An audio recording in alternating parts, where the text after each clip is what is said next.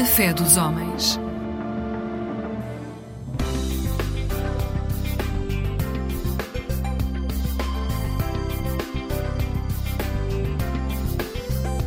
Eclésia Igreja Católica.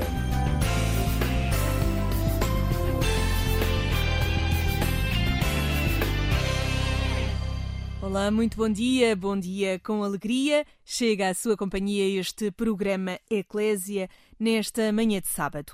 Nos próximos minutos olhamos desafios da vida. Trazemos aqui à Antena 1 um trabalho de campo com migrantes e uma proposta de visita a uma casa de chá. Vai valer a pena conhecer estas duas histórias. Antes, vamos à música. Convido a ouvir Rogério Charras no tema Dá-me um sinal. Fique connosco. Se ainda queres ser feliz, então dá-me um sinal. Que estou à espera, pronto para me perder. Estamos longe de saber qual vai ser o final. E ainda temos tanto para viver. São tantas coisas que eu tenho para dizer. E mais ainda és que quero sentir. Se tens vontade, então tens que aprender para seguir.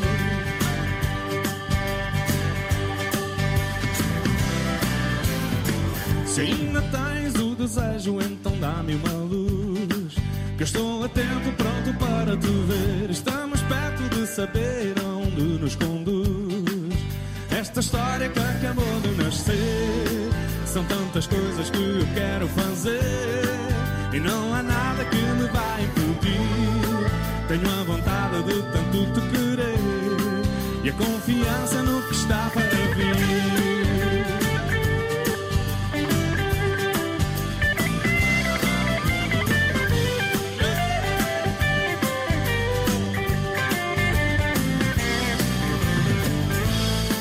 São tantas coisas que eu quero fazer e não há nada que me vai impedir.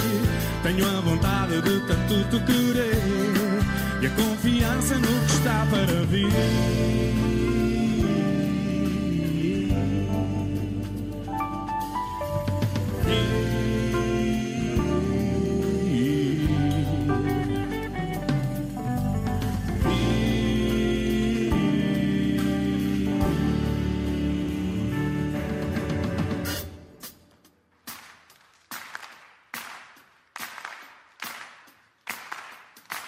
Se ainda queres ser feliz, então dá-me um sinal. Que estou à espera, pronto para me perder. Estamos longe de saber qual vai ser o final.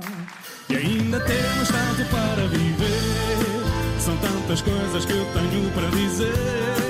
E mais ainda as que quero sentir. Se tens vontade, então tens que aprender. Que sem coragem não dá para seguir. Coragem não dá para seguir. Que sem coragem não dá para seguir.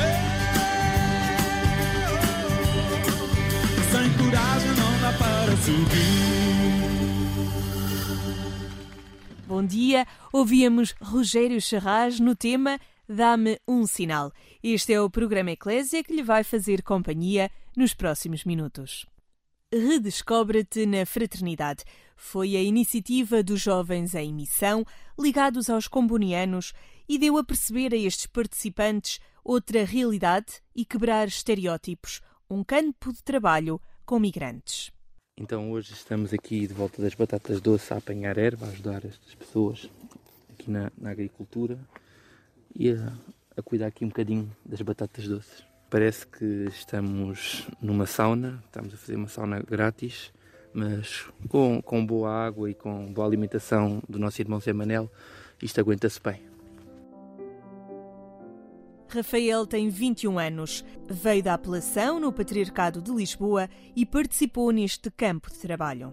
Foi assim um, misto, porque inicialmente eu vinha com uma expectativa totalmente diferente do que, do que eu encontrei e, e como disse, parecia que às vezes sentia-me, não sei, que estava a ser um pouco inútil ou que não, estava a ser realizado aquilo que eu imaginava.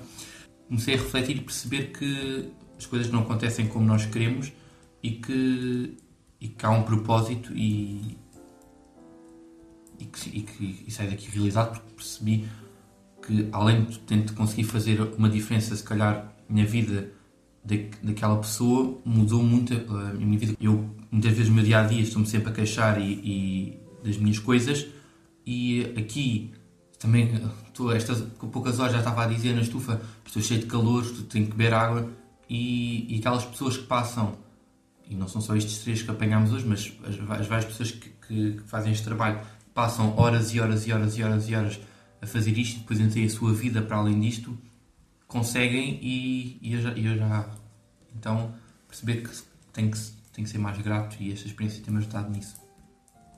O campo de trabalho aconteceu de 3 a 6 de abril, nas Caldas da Rainha, numa estufa de flores e plantas, onde existem imigrantes a trabalhar nesta apanha também da batata doce e do tomate. A Ana Sofia veio de Mafra, tem 18 anos e, apesar de estar habituada ao campo por viver numa aldeia, não esperava uma experiência tão desafiadora como contava no programa de rádio dos Jovens em Missão Online. Então, esta experiência tem sido desafiadora, diferente, apesar de eu uh, estar habituada ao campus, vir de uma aldeia, uh, mas não a este ponto, a este ritmo. Não tinha muita noção, apesar de ter uh, muito esta vida perto de mim, mas não o suficiente para experienciar. Uh, e tem sido um desafio muito grande perceber que eu em poucas horas estou a morrer completamente e estes imigrantes fazem isto todos os dias e eu penso, isto é preciso ter uma força enorme e penso, eu às vezes ando sempre a murmurar sempre uh, porque é isto, por aquilo, porque é que Deus me pôs isto na vida, porque é que isto, aquilo.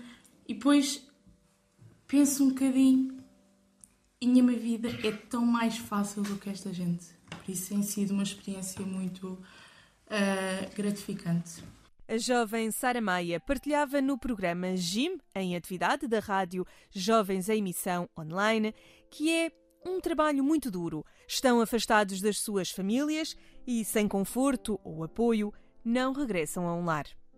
E, e, e, eles fazem isso todos os dias, e além de ser um trabalho duro, como são outros trabalhos, mas neste caso estamos aqui a falar neste, neste, neste trabalho, um, e particularmente dos, dos imigrantes, é precisamente a questão de estarem afastados das suas famílias e hum, não terem o conforto e o apoio que nós, como pessoas que trabalhamos, ao final do dia regressamos para um lar. E eles aqui não o têm. E isso é que hum, talvez hum, nos, custe, nos custe ainda mais uh, perceber, perceber isso. Para além do cansaço físico, é não ter aquele apoio um, ao final do dia uh, como um verdadeiro lar. O irmão José Manuel, missionário comboniano, já tinha feito esta experiência com os migrantes e aqui recordava como é gratificante. A minha experiência, cada vez que venho, é, é sempre diferente. Há sempre uma novidade, uma criatividade humana e de Deus juntos a trabalhar. E desta vez foi uma experiência mais de observar, contemplar, escutar e meditar. Meditar na vida destes seres são centenas de milhares em Portugal, desde norte a sul do país, e que parece que passam muitas vezes despercebidos, não é?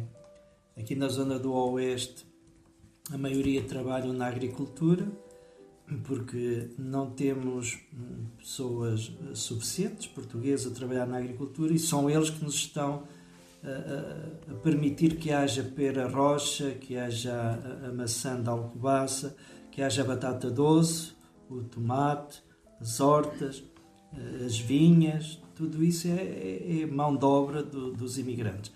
E, e, é sempre gratificante estar com estas pessoas e sempre aprendemos algo que nos torna mais humanos, mais sensíveis e também mais de Deus. Tem sido uma experiência muito positiva. Nós vínhamos também porque os, os, próprios agricultores tinham em mão uma série de problemas, seja problemas legais, os problemas da saúde, os problemas de como dar trabalho a estas pessoas, depois a casa. Uh, eram problemas reais que tínhamos que dar respostas, não é? Mas depois, mais que isso, tínhamos era a realidade da própria pessoa e é isso que nos fazia depois centrar-nos na pessoa e, e, e, ver a pessoa no seu todo, não é? Porque trazem também experiências de, de espiritualidade muito interessantes.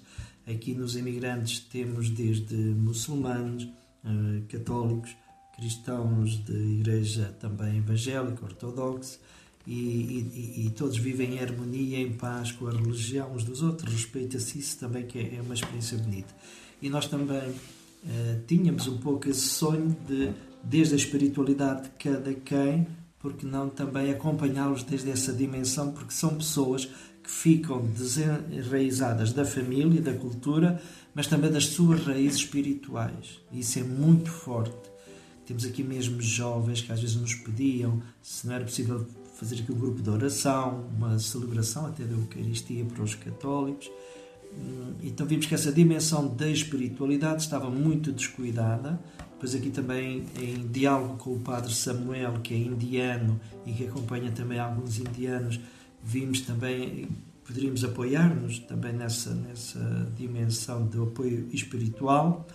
Quer dizer, havia tantas situações para cuidar que nos fez pensar que um bocadinho de tudo poderíamos nós também, mas mais que tudo depois era estar com as pessoas, conviver com elas, partilhar com elas, e isso foi o mais importante.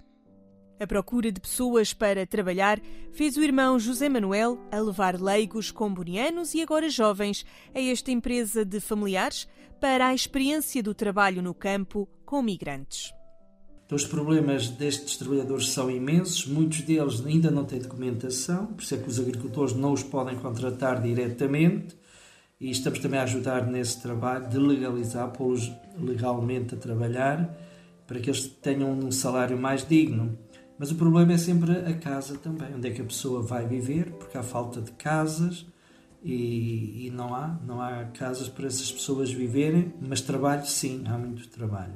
Seria outro sonho aos próprios agricultores que sonham também eles próprios poder construir casas para estes trabalhadores, onde a pessoa pudesse trabalhar, ter casa, ter um trabalho com dignidade e, e ter uma vida mais feliz que todos desejam isso. Estes imigrantes, o que eles passam, o que eles vivem, e que projetam neles tudo o que está no ser humano. Todos viemos a este mundo para ser felizes e pensamos e queremos e acreditamos que a nossa vida vai ser sempre melhor. Sempre temos essa possibilidade porque é o próprio Deus que nos diz, não é? Que nossa vida tem que ser para bem, para melhor, e esse sonho de felicidade faz estes seres humanos passarem por situações muito dramáticas. Uh, a maioria dos imigrantes chegam sem roupa adequada, muitas vezes vêm de chinelos, sem o calçado adequado, e são eles depois que muitas vezes vão às caldas comprar a roupa e, e, e a oferta, não é? A alimentação também, muitas vezes eles chegam aqui sem almoço, então são o João e a Ângela que vão comprar almoços para eles. Uh, se tem águas, o que é que faz falta, quer dizer, há, há todo esse cuidado do outro, não é só que vem trabalhar, que é importante, é um serviço, mas depois é o cuidado da pessoa. Eles aqui também têm pessoas com um grau de alguma deficiência, que vêm de uma escola profissional aqui das Caldas e têm tido também um papel muito importante de receber essas pessoas, acarinhá-los e onde eles se sentem na sua família, que é mais que empregado, não é? Então acho que isso é muito importante, criar estes núcleos de trabalho onde a pessoa se sente a sua família e onde se sente bem. Um exemplo de uma empresa que cuida e ajuda os seus colaboradores, neste caso, migrantes, que o irmão José Manuel nos deu a conhecer e onde os jovens em missão dos combonianos promoveram este campo de trabalho. Redescobre-te na fraternidade. Depois da experiência, que acredito tenha marcado aqueles jovens participantes, vamos aqui abrir um espaço à música neste programa Eclésia. Ouvimos a banda J no tema o rumo certo é aqui.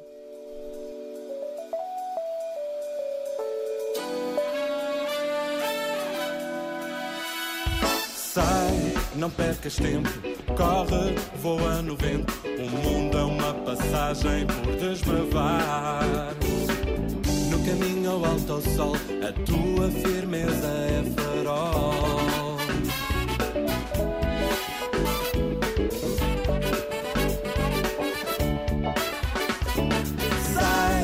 Não percas tempo. Corre, voa no vento. O mundo é uma passagem por desbravar. Não percas tempo, não podes parar. No caminho ao alto ao sol, a tua firmeza é farol. Não te escondas. É, é, é. Se não temes, não pares.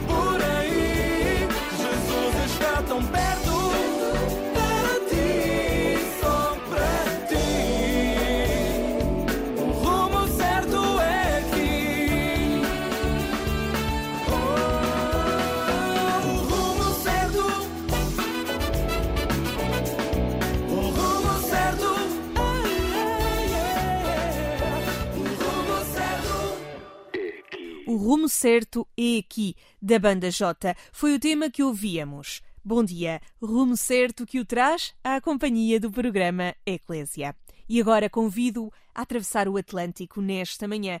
Vamos até ao Funchal, vamos falar com o padre Vítor Souza sobre o recente projeto Tea House Monte, a Casa de Chá. Bom dia, padre Vítor, que espaço é este? Uh, Sim, o espaço físico já existia.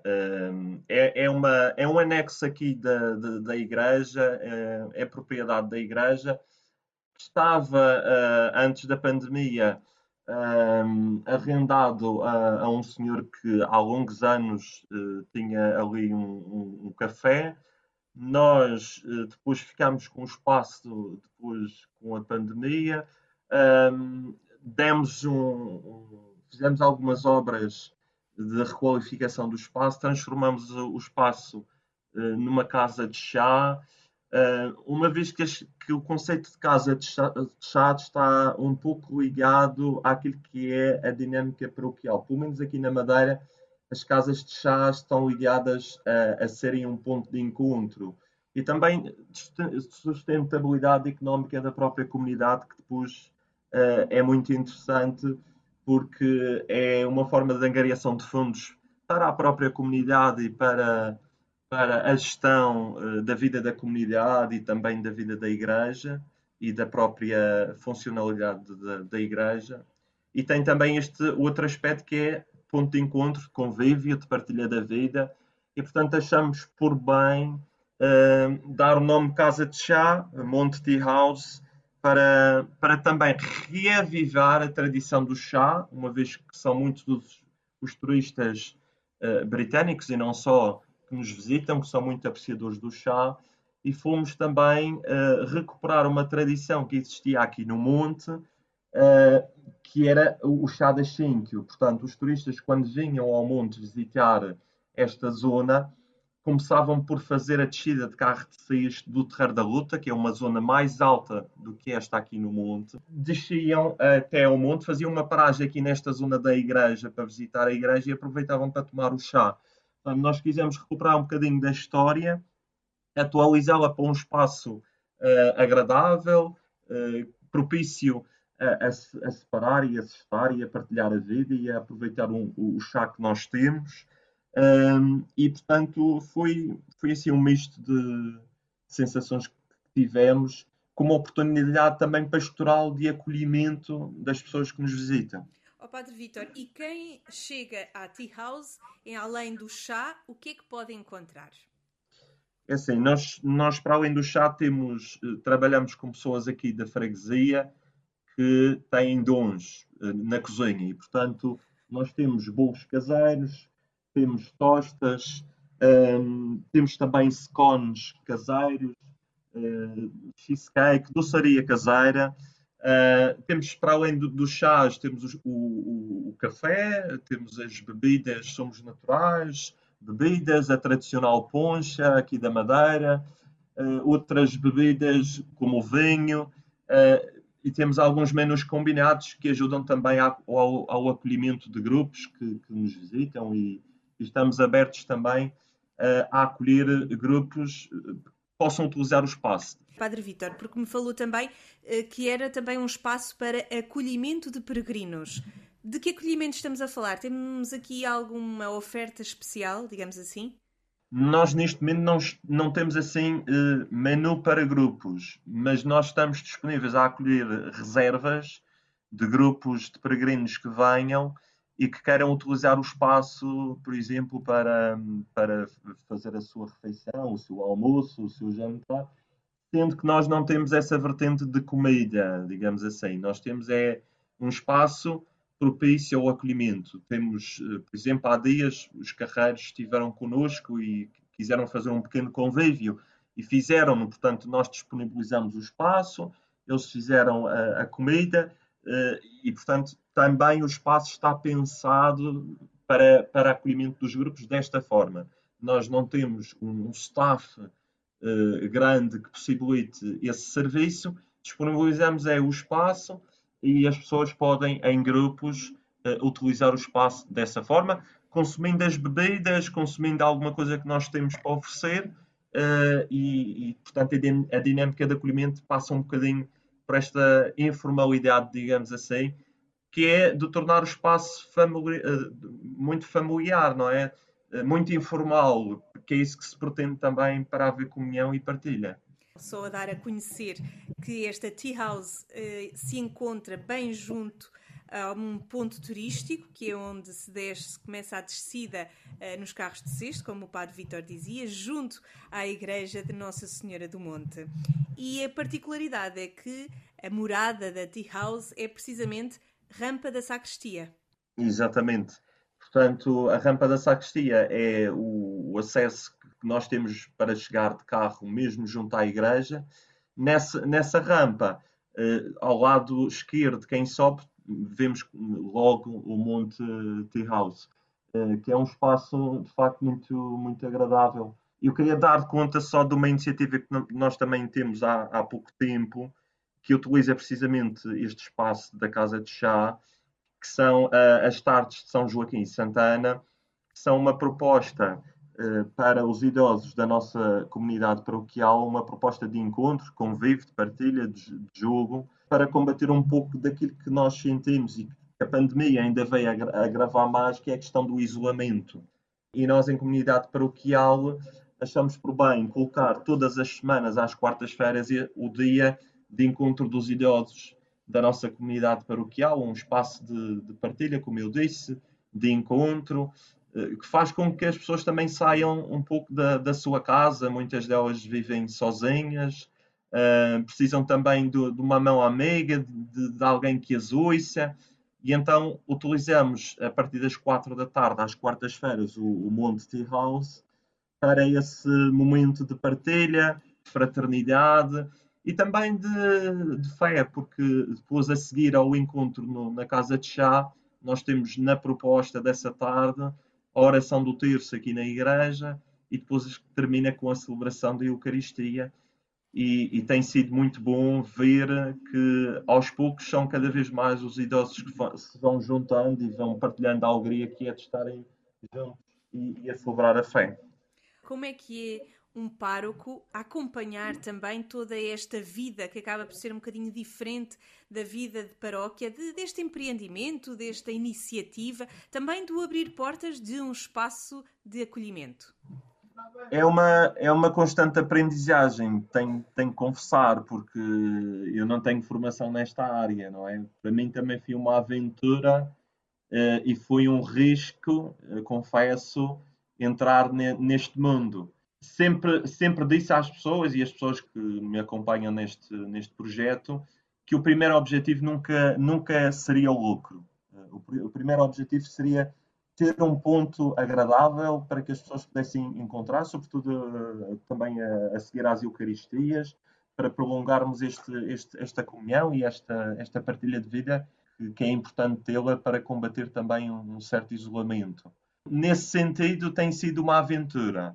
Tem dado bons frutos, vamos aprender, vou aprendendo com os erros também. Também tenho pessoas entendidas na matéria que me vão auxiliando e me vão ajudando mas é sobretudo uma aventura boa de rasgar horizontes também, eh, como dizia o Papa Francisco, eh, e prefere ele uma igreja em saída do que uma igreja fechada em si mesmo. E, portanto, neste sentido, também encaro este projeto dessa forma, que é uma forma de, de irmos ao encontro.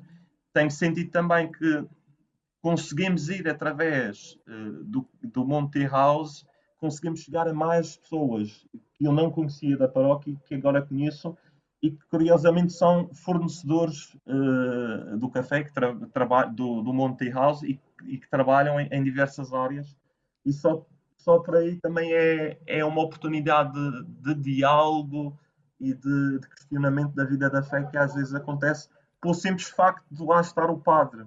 Uh, não o padre Victor, mas, mas o, o sacerdote que, que, está, e isso é, é, tem sido uma, uma uma experiência muito interessante. Uma experiência interessante, uma igreja de portas abertas, como o Padre Vítor Souza aqui nos sublinhava, a falar da Tea House, eh, que fica situada junto à paróquia de Nossa Senhora do Monte, no Funchal, e que hoje quisemos aqui neste programa Eclésia dar a conhecer também como uma boa proposta para passar um bom bocado em tempo de férias, seja da Páscoa, seja também no verão. Padre Vítor, muito obrigada por nos dar a conhecer este espaço e que continua a aventura. Muito obrigado pela vossa atenção e ajuda. Obrigado. Depois de lhe deixar esta sugestão de visita no Funchal, seguimos para a reflexão da liturgia deste domingo. Como habitual, contamos com a ajuda do Padre Manuel Barbosa, sacerdote deoniano.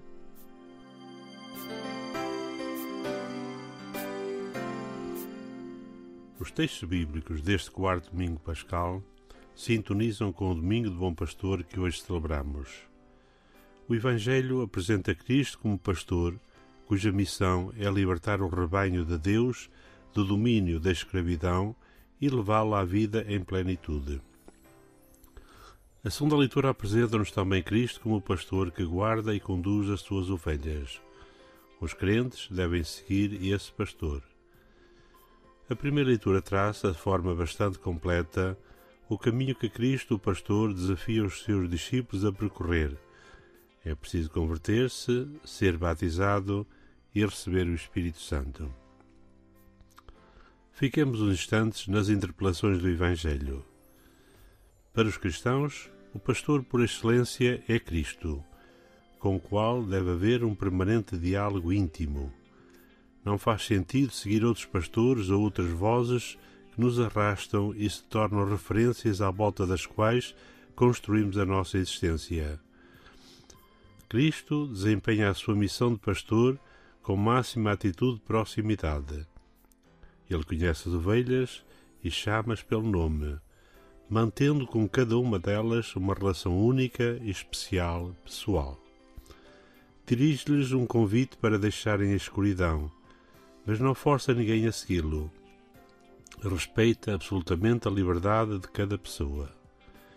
É dessa forma humana, tolerante e amorosa que somos convidados a nos relacionarmos mutuamente.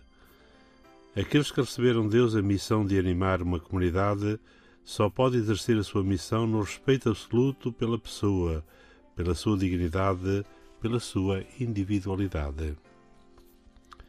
As ovelhas do rebanho de Jesus tem de escutar a voz do pastor e segui-lo. Isso significa concretamente tornar-se discípulo, aderir a Jesus, percorrer o mesmo caminho que ele percorreu na entrega total aos projetos de Deus e na doação total aos irmãos.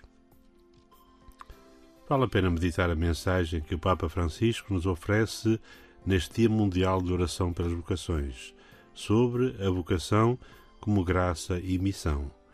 Diz o Papa: Animado pelo Espírito, o cristão deixa-se interpelar pelas periferias existenciais e é sensível aos dramas humanos, tendo sempre bem presente que a missão é obra de Deus e não a realizamos sozinhos, mas em comunhão eclesial, juntamente com os irmãos e irmãs guiados pelos pastores. Pois este sempre foi o sonho de Deus, vivermos com Ele em comunhão de amor.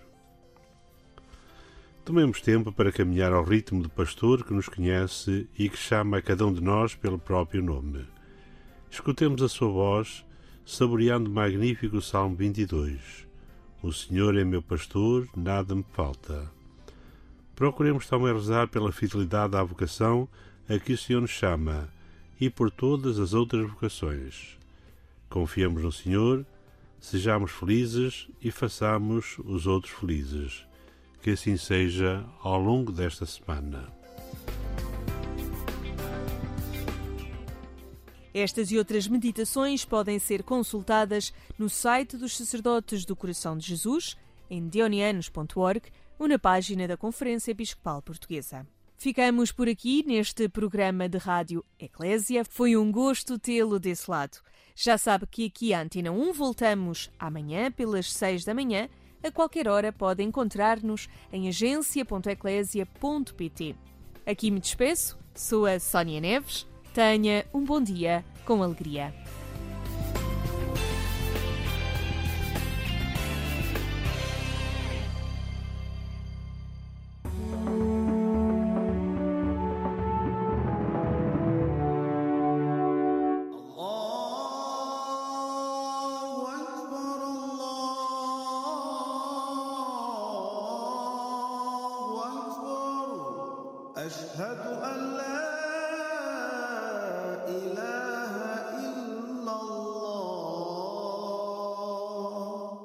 Assalamu alaikum wa rahmatullahi wa barakatuh. Que a paz e as bênçãos de Deus estejam com todos nós. Meu nome é Abdul Razak Seco, estou aqui para apresentar mais um programa A Fé dos Homens da Comunidade Islâmica. Comigo tenho o Sheikh Munir, a quem saúdo. Assalamu alaikum, Sheikh Munir. E a minha questão é o seguinte: o que fazer depois do mês de Ramadão, o mês de jejum? Wa alaikum salam wa rahmatullahi wa barakatuh. É uma pergunta interessante. O que fazermos depois de Ramadã? Ramadã é aquele mês sagrado em que foi possível nós fazermos ou pormos em prática quatro dos cinco pilares. É um mês abençoado, é um mês em que nós estivemos em jejum, mas para além disso, é um mês em que cada um de nós tentou criar uma aproximação mais profunda, mais próxima com o Criador. Uh, foi um mês em que as pessoas tornam-se mais generosas, mais humildes.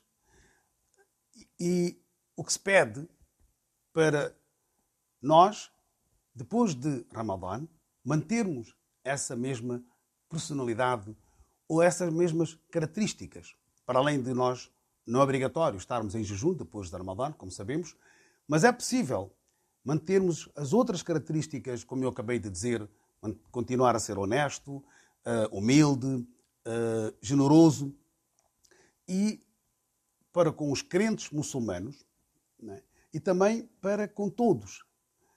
É claro que nós sabemos que no mês de Ramadã, quando nós estamos em jejum, e o jejum é um escudo, é uma barreira, uma proteção que nos protege de tudo aquilo que é uh, ilícito, religioso e também uh, civilmente, é uma experiência que nós todos tivemos.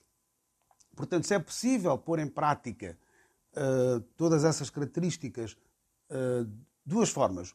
Uma é com o nosso Criador, é pessoal, é individual, cada um tem a sua crença, cada um uh, desenvolve espiritualmente da forma mais prático que, que o achar, mas também com quem nós convivemos. Nós não vivemos sozinhos, o ser humano precisa de estar em conjunto, precisa de, estar numa sociedade, precisa de estar numa congregação, independentemente de fora ou dentro de casa.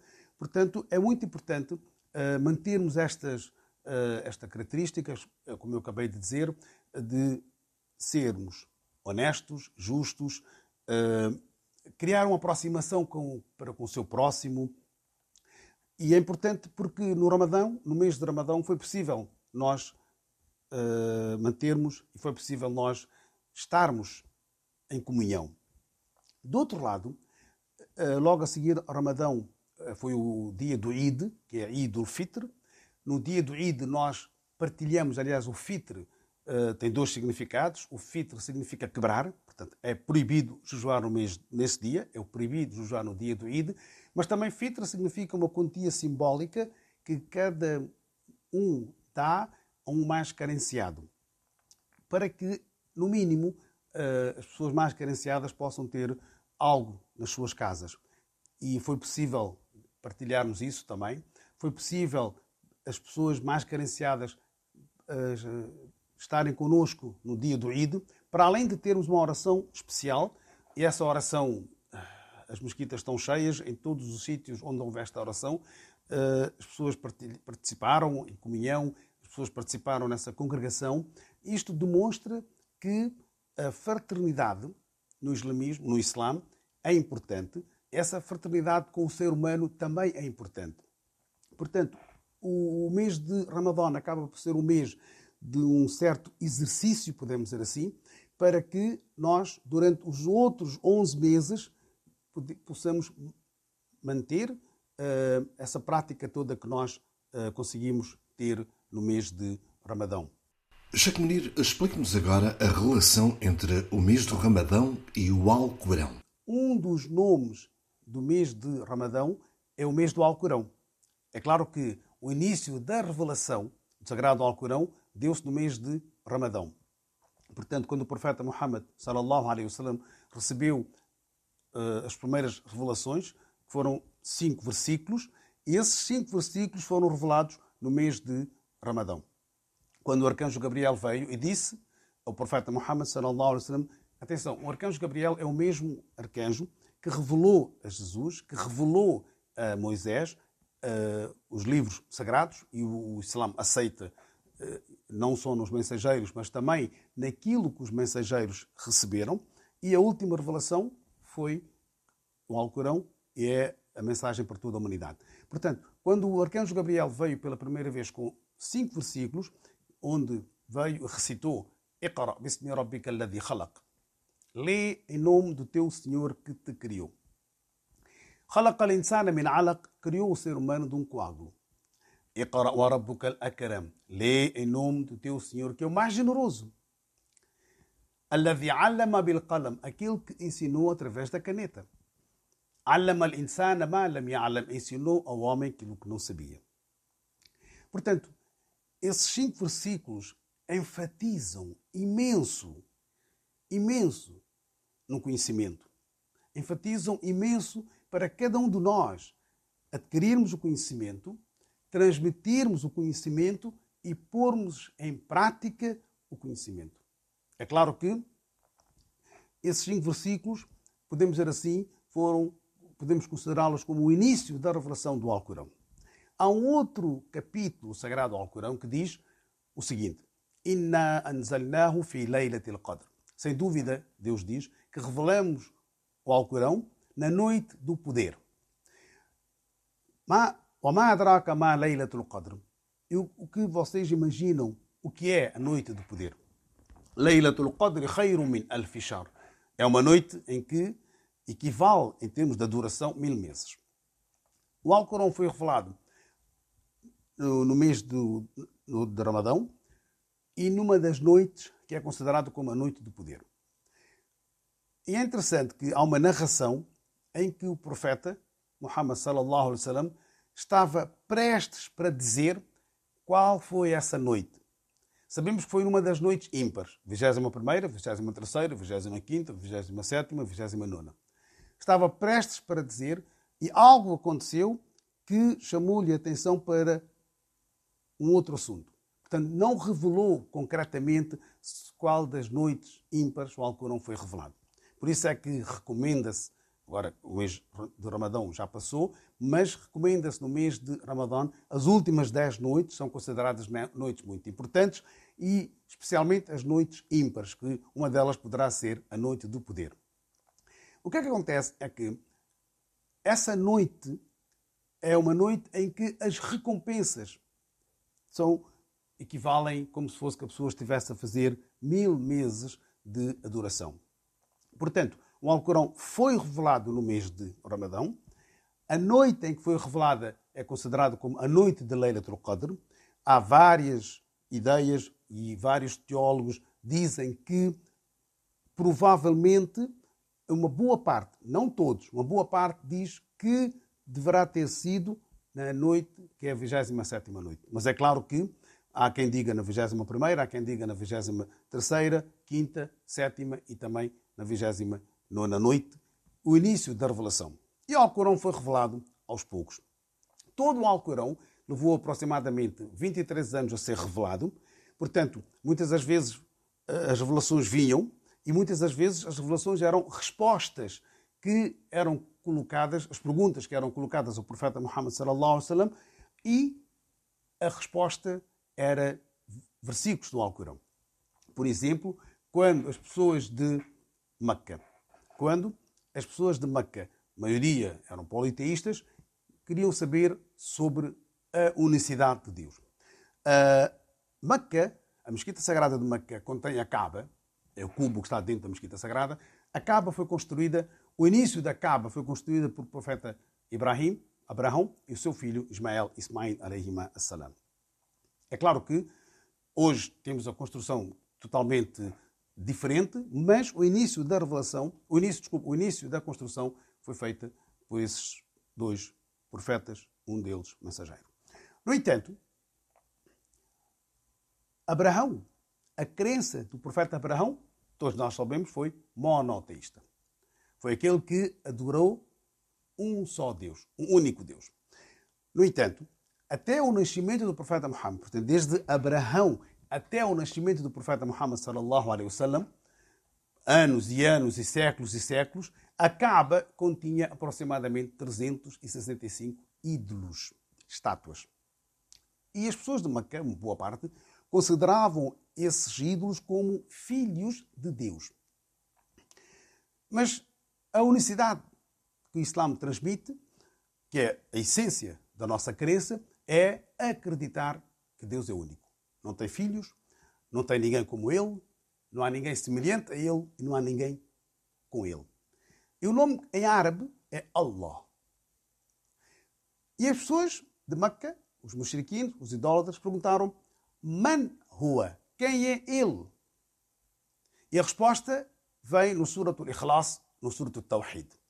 Diz o Muhammad sallallahu alaihi wasallam: Qul huwa Allahu ahad. Diz o Muhammad que Allah, Deus único, é único. Allahu samad, ele é eterno. Lam yalid wa lam yulad. Ele não jurou, nem foi gerado. Portanto, ele não tem pais, não tem filhos. É uno, único, eterno. ولم يكن له كفوا أحد e não há ninguém semelhante a ele. Isto é, não há ninguém semelhante a ele, não há ninguém com ele. Não há ninguém com ele, não há ninguém semelhante a ele. Esta foi a resposta. Portanto, há versículos do Alcorão que foram reveladas como respostas, não só para aquelas pessoas que perguntaram, mas sim para todos aqueles que queiram saber a essência do nosso Criador. Portanto, há versículos que falam sobre uh, profetas e mensageiros que antecederam, falam sobre a, cria a criação do universo, fala sobre Adão, fala sobre Eva, fala sobre Noé, fala sobre Abraão, fala sobre Moisés, fala sobre Faraó, fala sobre Jesus, fala sobre os seus discípulos, fala também sobre os milagres que Jesus, capaz esteja com ele, mostrou às pessoas. Muito obrigado, Sheikh Munir. Obrigado, Diogo. E assim chegamos ao fim de mais uma emissão do programa A Fé dos Homens. Meu nome é Abdul Razak Sico e estarei consigo no próximo programa, se Deus quiser. Até lá, que a paz e as bênçãos de Deus estejam com todos nós. الله أكبر الله أكبر أشهد أن لا